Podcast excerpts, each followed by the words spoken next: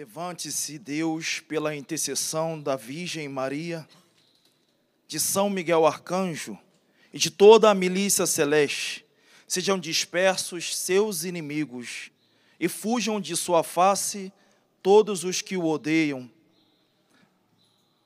Pelo sinal da Santa Cruz, livra-nos Deus, nosso Senhor, dos nossos inimigos. Meu irmão, minha irmã, uma alegria estar aqui nesse acampamento de oração. Quem como Deus, que tem por tema levante-se Deus e se dispersem seus inimigos. Em 1 João capítulo 4, versículo 16, vai dizer: Deus é amor. E poderíamos então nos perguntar: Deus ama e não faz guerra, certo? Não. Deus ama e é guerreiro. Deus é guerreiro porque o amor, ele luta. O amor luta contra a deslealdade, o amor luta contra o ódio, o amor luta contra o egoísmo, o amor luta contra a soberba. O amor faz guerra. O amor faz com que nos tornemos guerreiros. Deus, então, meus irmãos, é um guerreiro. Ele faz guerra por você. Nós podemos ver na própria Sagrada Escritura, do livro do Gênesis, capítulo 3, até Apocalipse, capítulo 20, o que temos aqui senão guerra, senão luta. E tudo isso por quê? Porque Deus é aquele que se põe entre nós e o perigo. Deus é aquele que se põe entre nós e a morte. Isso tudo por quê? Porque nos ama. E entende muito bem o que o padre está falando quem é pai, quem é mãe. Afinal de contas, o amor de um pai e uma mãe não é guerra? Inclusive, meus irmãos e irmãs, eu lembro que na minha paróquia de Santa Terezinha, em Seropédica, Rio de Janeiro, uma paroquiana me procurou quando eu me preparava para celebrar a Sagrada Escritura, a Sagrada, preparando a homilia, na sacristia, para logo depois vir a celebrar a Santa Missa. E uma paroquiana entra e fala: Padre, preciso da sua bênção, preciso que tu me envie, porque agora estou indo para uma favela do Rio de Janeiro, para buscar a minha filha, que há dias não volta. E eu tomei conhecimento, Padre, que a minha filha está se prostituindo para consumir crack. Então rezei com aquela mãe, perguntei com quem ela estava indo até esta favela. Ela falou assim: Padre, estou indo com Deus. Eu vim aqui na igreja exatamente para que o Senhor me enviasse. E essa mulher, meus irmãos, ela foi à favela. E esta favela eu a conheço, uma favela extremamente perigosa. E a mãe dela chegou a dizer que a sua filha estava muito próxima dos traficantes. Essa mulher, ela se pôs entre a sua filha e os traficantes. Essa mulher correu o perigo de não vir a sair mais da favela. Mas essa mulher, meus irmãos, ela não calculou, porque o amor ele não calcula. O amor, ele não coloca régua, o amor não tem limites. E podemos contemplar então, meus irmãos, no amor desta mãe, o amor do próprio Deus. Nós vemos aqui nessa cruz, nessa imagem, vemos aqui nesse ícone que Deus ele se põe entre nós e a morte. Deus é um guerreiro, Deus nos ama. Eu falava que na Bíblia o que nós mais vemos é a luta, do Gênesis 3 até o capítulo 20. E no meio, meus irmãos, do paraíso perdido até o paraíso reencontrado, o que nós vemos? Nós vemos a cruz bem no centro. Queremos então algum outro símbolo de conflito mais expressivo do que este? E tudo isso eu estou falando, meus irmãos, é para dizer que o tema da luta espiritual, porque O tema desta pregação é as sete armas espirituais.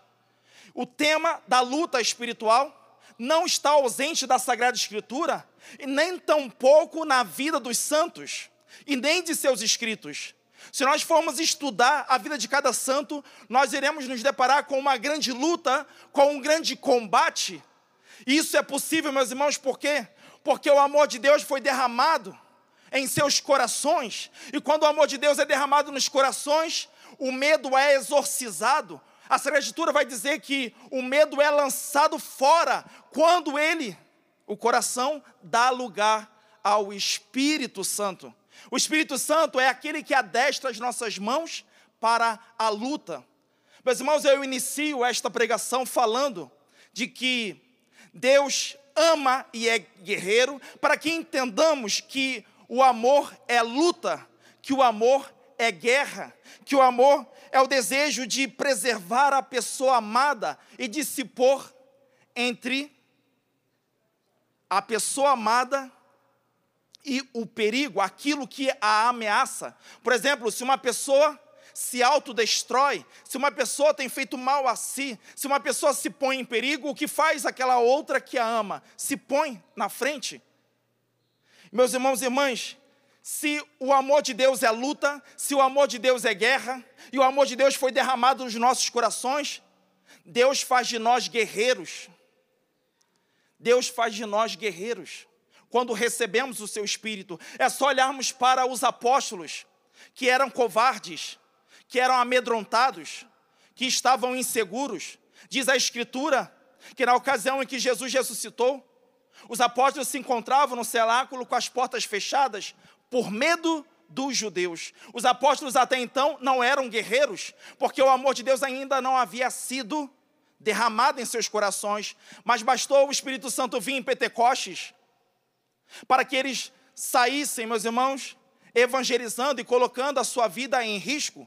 Sabemos, meus irmãos, com exceto de João, que todos foram martirizados. E João morreu na velhice, mas uma velhice marcada também por muito sofrimento, por muito sacrifício, porque o amor, meus irmãos, ele só pode ser entendido nessa dimensão. O amor é uma cruz, porém, aquele que ama experimenta um gozo, um regozijo. Por quê? Porque é o Espírito Santo que permite que a gente suba nesta cruz. Aqui, meus irmãos, nós falamos muitas vezes da obra de Cristo, nós falamos muitas vezes do trabalho de Cristo, e o trabalho e a obra de Cristo, se for realmente trabalho e obra de Cristo, ele nunca acontece sem a cruz de Cristo. O que quer que aconteça sem a cruz de Cristo pode ser até um bom trabalho, mas não é trabalho de Cristo. Falo isso, meus irmãos, porque se o Espírito Santo é derramado em nosso coração, nós somos encaminhados para a cruz. Nós somos encaminhados para o amor. Cada dia, dia após dia, nós vamos sendo adestrados para a luta. Nós somos adestrados para a cruz. O amor, ele nunca acontece sem trabalho. O amor nunca acontece sem sacrifício, sem empenho, sem sofrimento, sem sangue. Tanto é que em Hebreus capítulo 12, versículo 4 vai dizer: Vós ainda não resististes até o sangue na vossa luta contra o pecado. Vemos também em Colossenses capítulo 1, versículo 24, o que falta às tribulações de Cristo, completo na minha carne por seu corpo que é a igreja. Paixão de Cristo, paixão da igreja. Vemos, meus irmãos, como o amor é sangue. O amor, ele se está presente, junto com ele tem o derramamento de sangue. Ainda que não seja derramamento de sangue material, entendem, meus irmãos? Nem todos nós seremos martirizados, Porém, existe um martírio branco, que a igreja assim denomina, que é próprio dos que amam. Bento XVI, o nosso Papa Emérito, ele dizia: é possível que não sejamos martirizados, É possível que não precisemos derramar sangue, porém seremos ridicularizados. Se nós abraçarmos a Cristo, seremos ridicularizados. No entanto, meus irmãos, não obstante todo sofrimento, existe uma alegria que circunstância nenhuma é capaz de roubar. Existe uma alegria que a enfermidade não é capaz de roubar. Olhemos para Santa Teresinha, que morreu com tuberculose aos 24 anos de idade, e aqueles que a visitavam, as irmãs, ao entrar no seu claustro, o que encontravam? Alegria. Porque Santa Teresinha estava cheia do Espírito Santo, embora ela ali, crucificada em um leito, ela que tanto desejou morrer como Marte, ela chega a dizer isso. Olha, eu que tanto desejei partir desta vida como uma Marte, tenho que ficar presa a este leito. Morrerei aqui sobre esta cama. Meus irmãos, mas ali, aquele leito de Santa Teresinha, foi a sua cruz, porque dali ela amou. Ela amou a Deus. Ela não se acovardou, ela não se amedrontou. Santa Teresinha não teve medo da morte, mas encarou, porque, meus irmãos, como eu havia dito, ela é uma guerreira. E nós estamos no acampamento de oração, quem como Deus. E este acampamento também se propõe a fazer com que você conheça e ame mais a São Miguel Arcanjo. Queria convidar você a olhar a imagem de São Miguel. A imagem de São Miguel que traz um manto vermelho. A imagem de São Miguel tem sempre um manto vermelho. E talvez você se pergunte: ah, por quê? Por que esse manto? Alguém poderia dizer, ah, porque ele está vestido de soldado e um soldado sempre traz essa capa vermelha. Mas eu, eu vejo de outro modo. Eu ganhei São Miguel Arcanjo como santo de devoção no ano de 2010. E quando eu presidir a missa às 15 horas hoje no santuário, eu irei contar a história. Mas eu contemplo muito a imagem de São Miguel Arcanjo. E aí, olhando para a capa de São Miguel, eu entendi que esta capa vermelha é uma representação do amor de Deus. Porque os anjos, eles são mensageiros de Deus. Um anjo, ele não faz e não fala nada que não tenha sido antes ordenado por Deus. Se ele assim o fizesse, ele então seria um demônio. Os anjos, eles são seres extremamente humildes. Meus irmãos, essa capa vermelha é o amor de Deus que luta, é o amor de Deus que faz guerra faz guerra por você. Eu não sei como é que você se encontra, qual é o seu estado. Se você está deprimido, se você está desencorajado. Eu não sei o seu estado, se de repente você já pertenceu a um ministério e hoje você mal vai à igreja. Talvez você esteja deitado assistindo a esta pregação e pensando aonde foi, aonde foi que eu me perdi, aonde foi que eu deixei de ser um guerreiro? Eu convido você a não mais se fazer essas perguntas, mas a abrir o seu coração, porque esta pregação é uma porta que se abre da graça de Deus para soerguer aos soldados que caíram em batalha e não encontraram forças para se pôr novamente de pé. Eu quero, nesta pregação, ao falar das sete armas espirituais, falar de que São Miguel Arcanjo, ele vai ao teu encontro porque ele é o anjo guerreiro que Deus envia para fazer guerra contra o demônio e a teu favor e a meu favor. Você, mãe, você, mãe que se cansou de fazer o bem, você, mãe que se cansou de exortar, cansou-se de disciplinar, você se cansou de proteger, Você tem a sensação de que já não há mais o que se fazer pelos teus filhos, já não há mais o que se falar para os teus filhos, porque ele não escuta, porque ele não obedece. Deixe se envolver por essa capa vermelha, deixa se envolver por este amor, porque você está precisando dos cuidados de Deus. Você está precisando do seu carinho. Você está precisando do seu afago. Você está precisando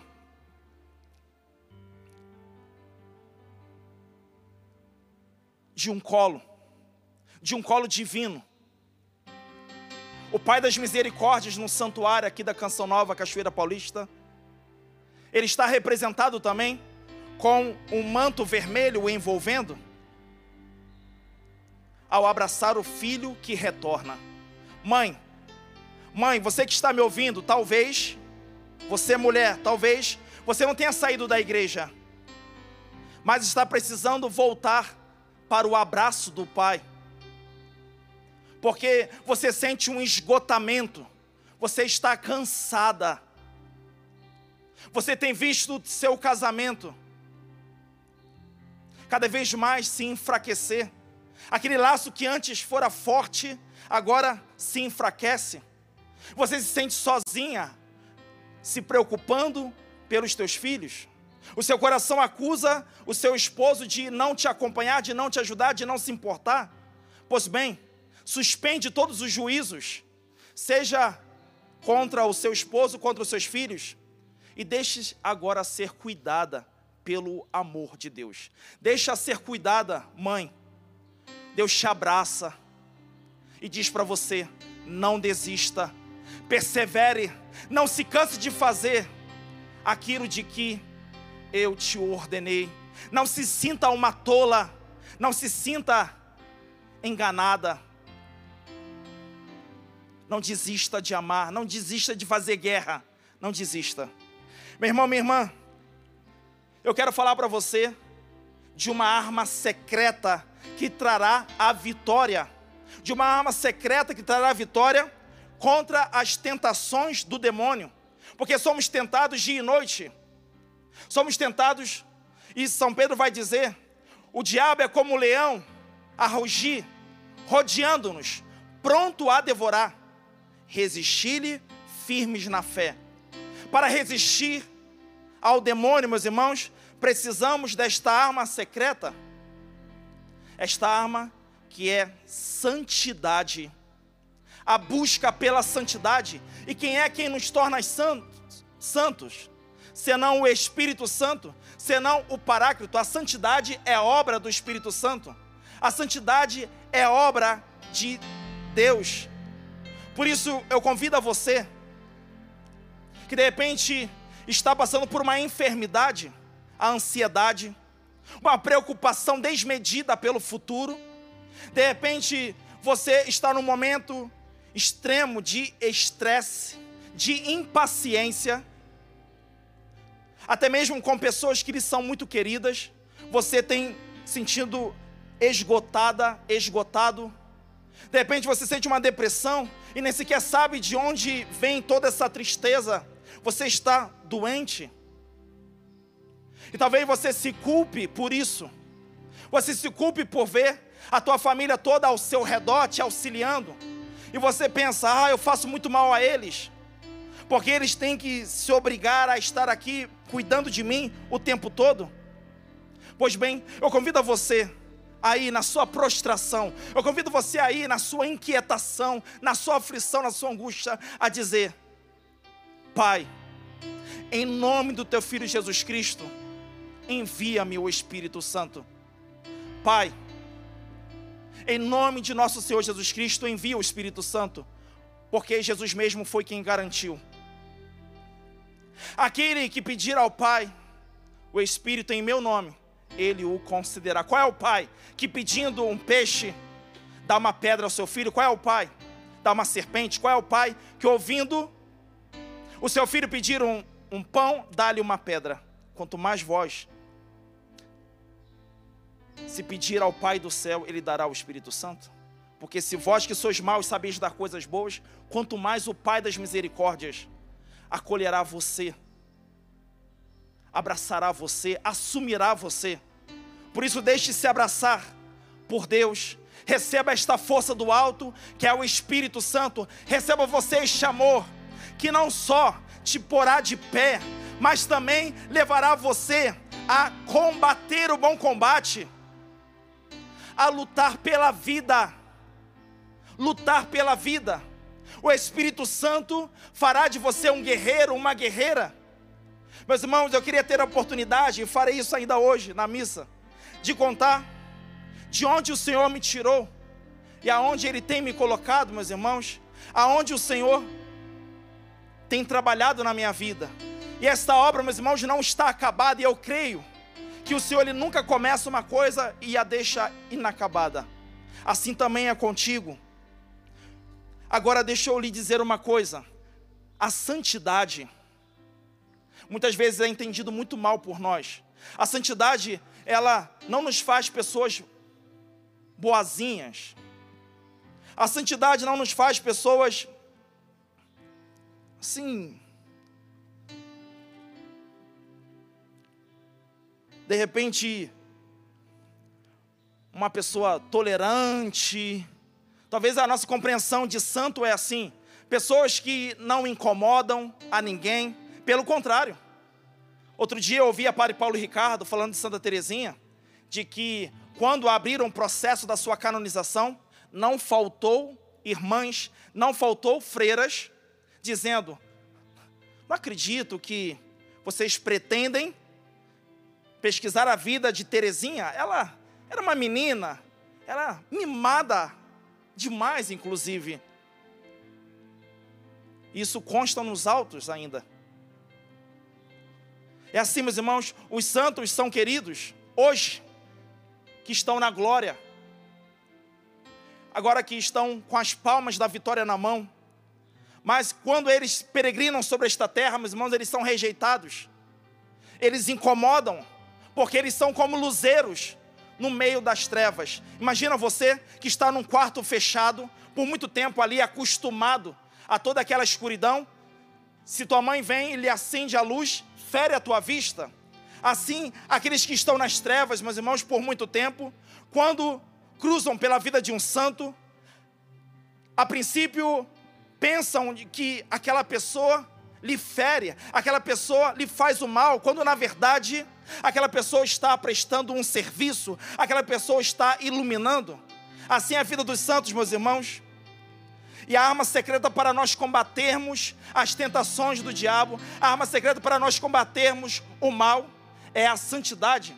Por isso, peça ao Espírito Santo. Peça porque é Ele que nos torna santos, meus irmãos. E esse pedido deve ser diário. Esse pedido deve ser, deve ecoar o tempo todo no nosso coração. Vem Espírito Santo. Eu queria, meus irmãos, me valer de uma santa para falar das sete armas. Nada melhor do que uma santa para falar a respeito da santidade, porque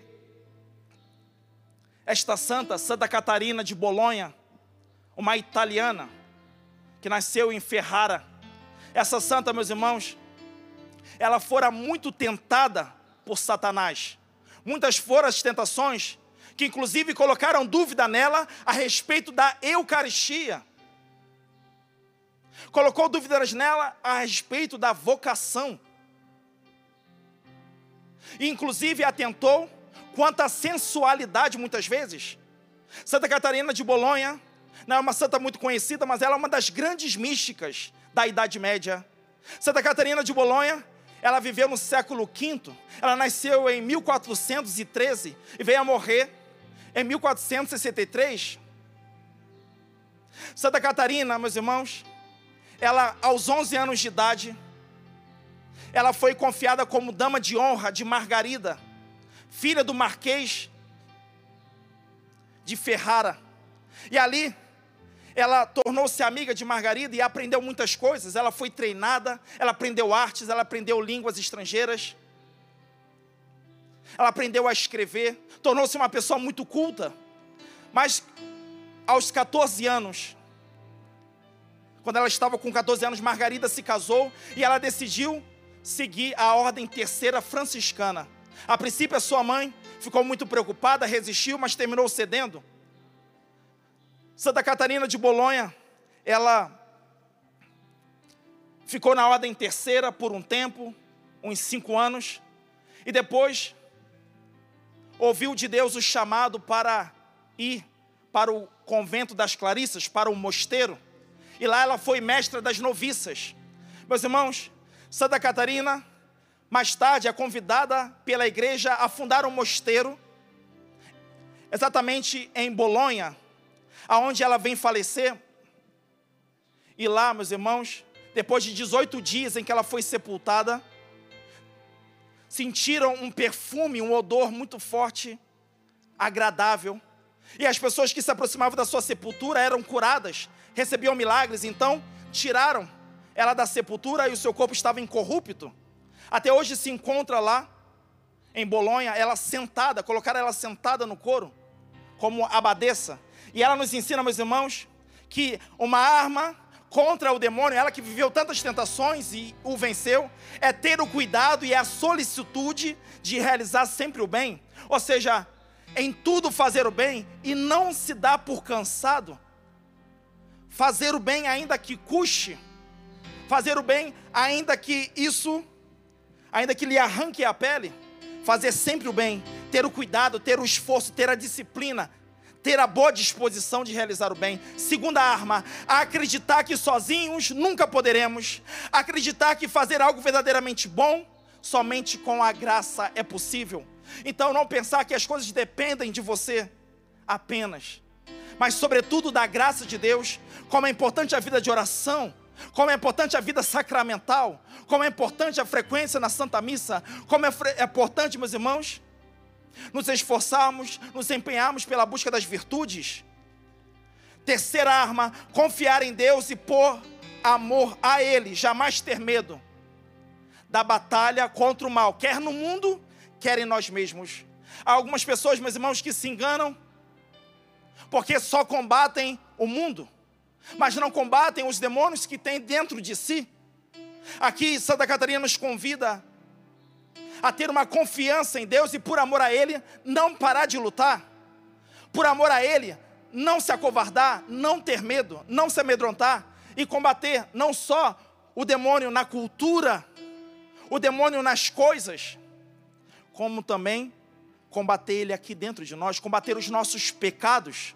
Esses são os nossos verdadeiros inimigos. Quarta arma, meditar com frequência sobre os acontecimentos e as palavras de Jesus, sobretudo diz ela, a paixão e a morte do Senhor. Porque contemplando a paixão e a morte do Senhor, o que nós vemos, meus irmãos?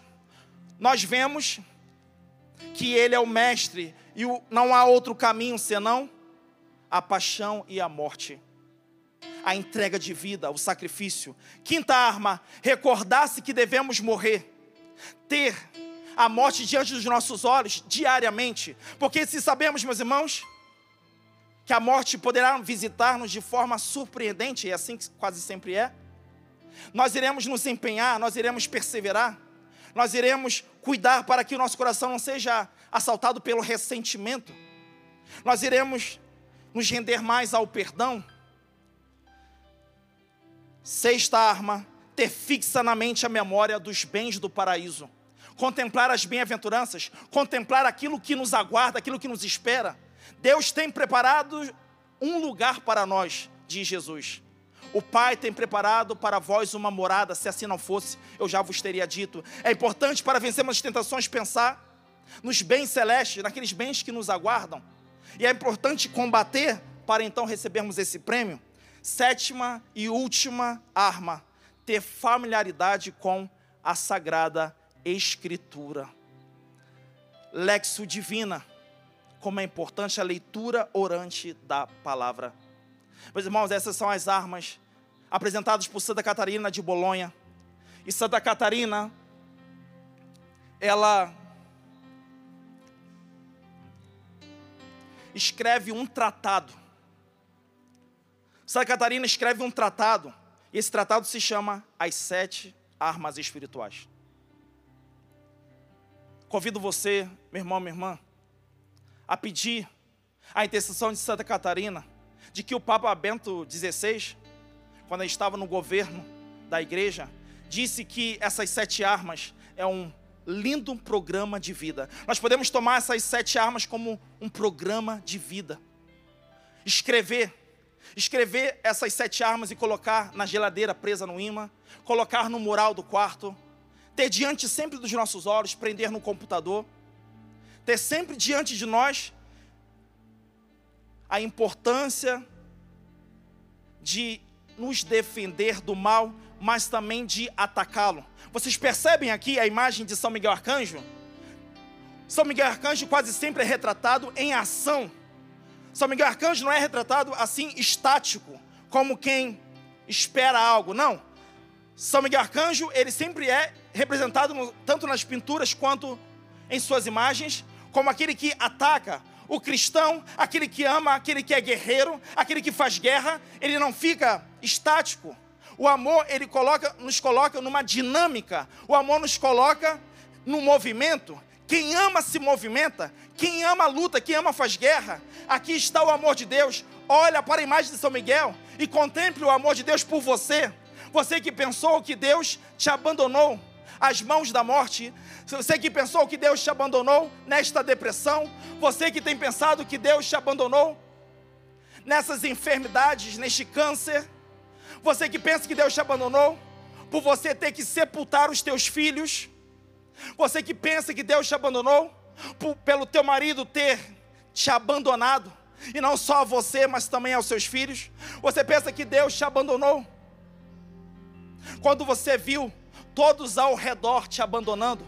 Não confunda o amor de Deus com o amor dos homens. Deus te ama incondicionalmente, e este amor é capaz de tudo por você. Deus ama e é guerreiro. E se este amor chega ao teu coração, você se levanta, você torna-se saudável, você se ergue. Deixa eu dizer uma coisa: muitos santos morreram com enfermidades graves. Inclusive Santa Catarina de Bolonha morreu enferma.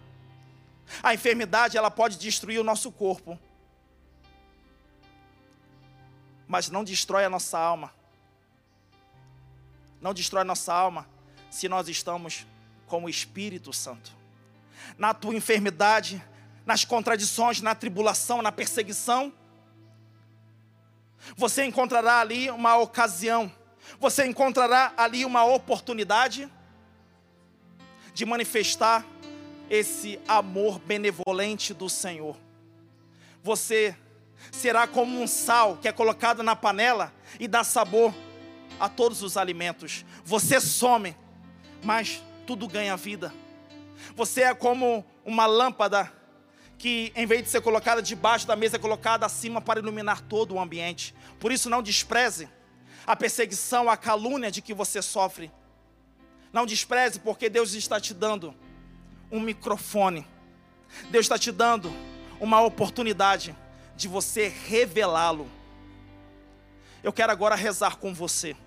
Quero aproveitar esse momento para invocar o amor de Deus sobre você, porque, sabe, Jesus diz algo que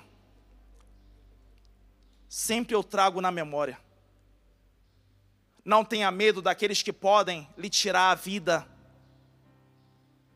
Não tenham medo daqueles que podem matar o corpo. Tenham antes medo daquele que pode lançar o seu corpo e a sua alma no inferno. Temei.